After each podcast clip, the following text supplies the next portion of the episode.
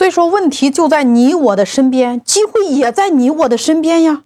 我们缺少的只是一双慧眼。有心的人从不会焦虑，他会从自己身边开始，发现他人的问题和困难，并且发自内心的想办法去解决他人的问题，去成就他人。其实，问题变成需求的时候，需求是不是就变成了机会？机会是不是就变成了财富？所以，从此刻开始，你从身边的人事物开始聚焦当下，用你所有的资源去解决别人的问题，你就找到了机会呀，你就找到了拥有财富的可能呀。所以，二零二一年你要找到自己的价值定位。同样的环境，同样的时代，面对同样的机遇和条件，为什么有的人赚得盆满钵满，有的人却两手空空？有人说，失败者努力不够。其实真相是，财富和努力无关，和你的方向方法。人生好比是一场寻宝的旅程，你要找到宝藏，你是不是得先拥有一张地图？那张地图不就是强者赚钱背后的思维逻辑吗？你看，手机今天有手机的说明书。说明书是为了让你正确的去使用它，让它的价值能够为你最大化。那汽车是不是有汽车的说明书？是不是让你如何正确的使用它，能够让它的价值最大化？所以今天你要想赚钱，你得先让自己值钱。社会它不就是一个关系的总和吗？你对别人有价值，别人才愿意拿着金钱来和你交换，不就是这么回事吗？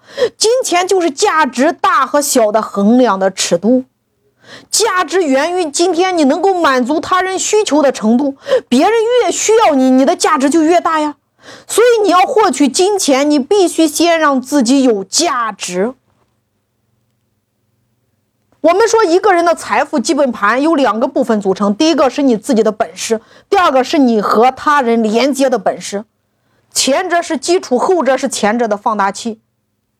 我们只能赚两种钱，第一种叫做你价值的钱，就是别人对我们价值充分的认可；第二个叫时代的钱。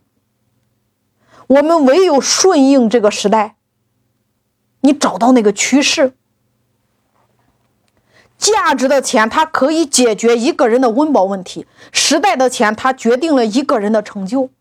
所以，今天每一个人获取财富的方式，你都有三种组成：第一种叫做价值的提供者，导购的方式；第二种叫做价值的放大者，导游的方式；第三种叫价值的融合者，导演的方式。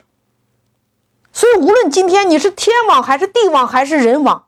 那你究竟是导购的形式，还是导游的形式，还是导演的形式，在财富裂变呢？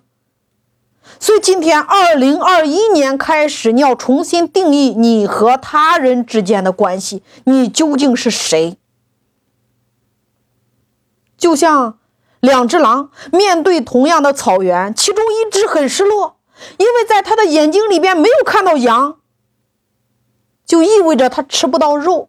而另外的一只狼面对同样的境况，却非常的兴奋，因为他知道有草的地方就会有羊出没。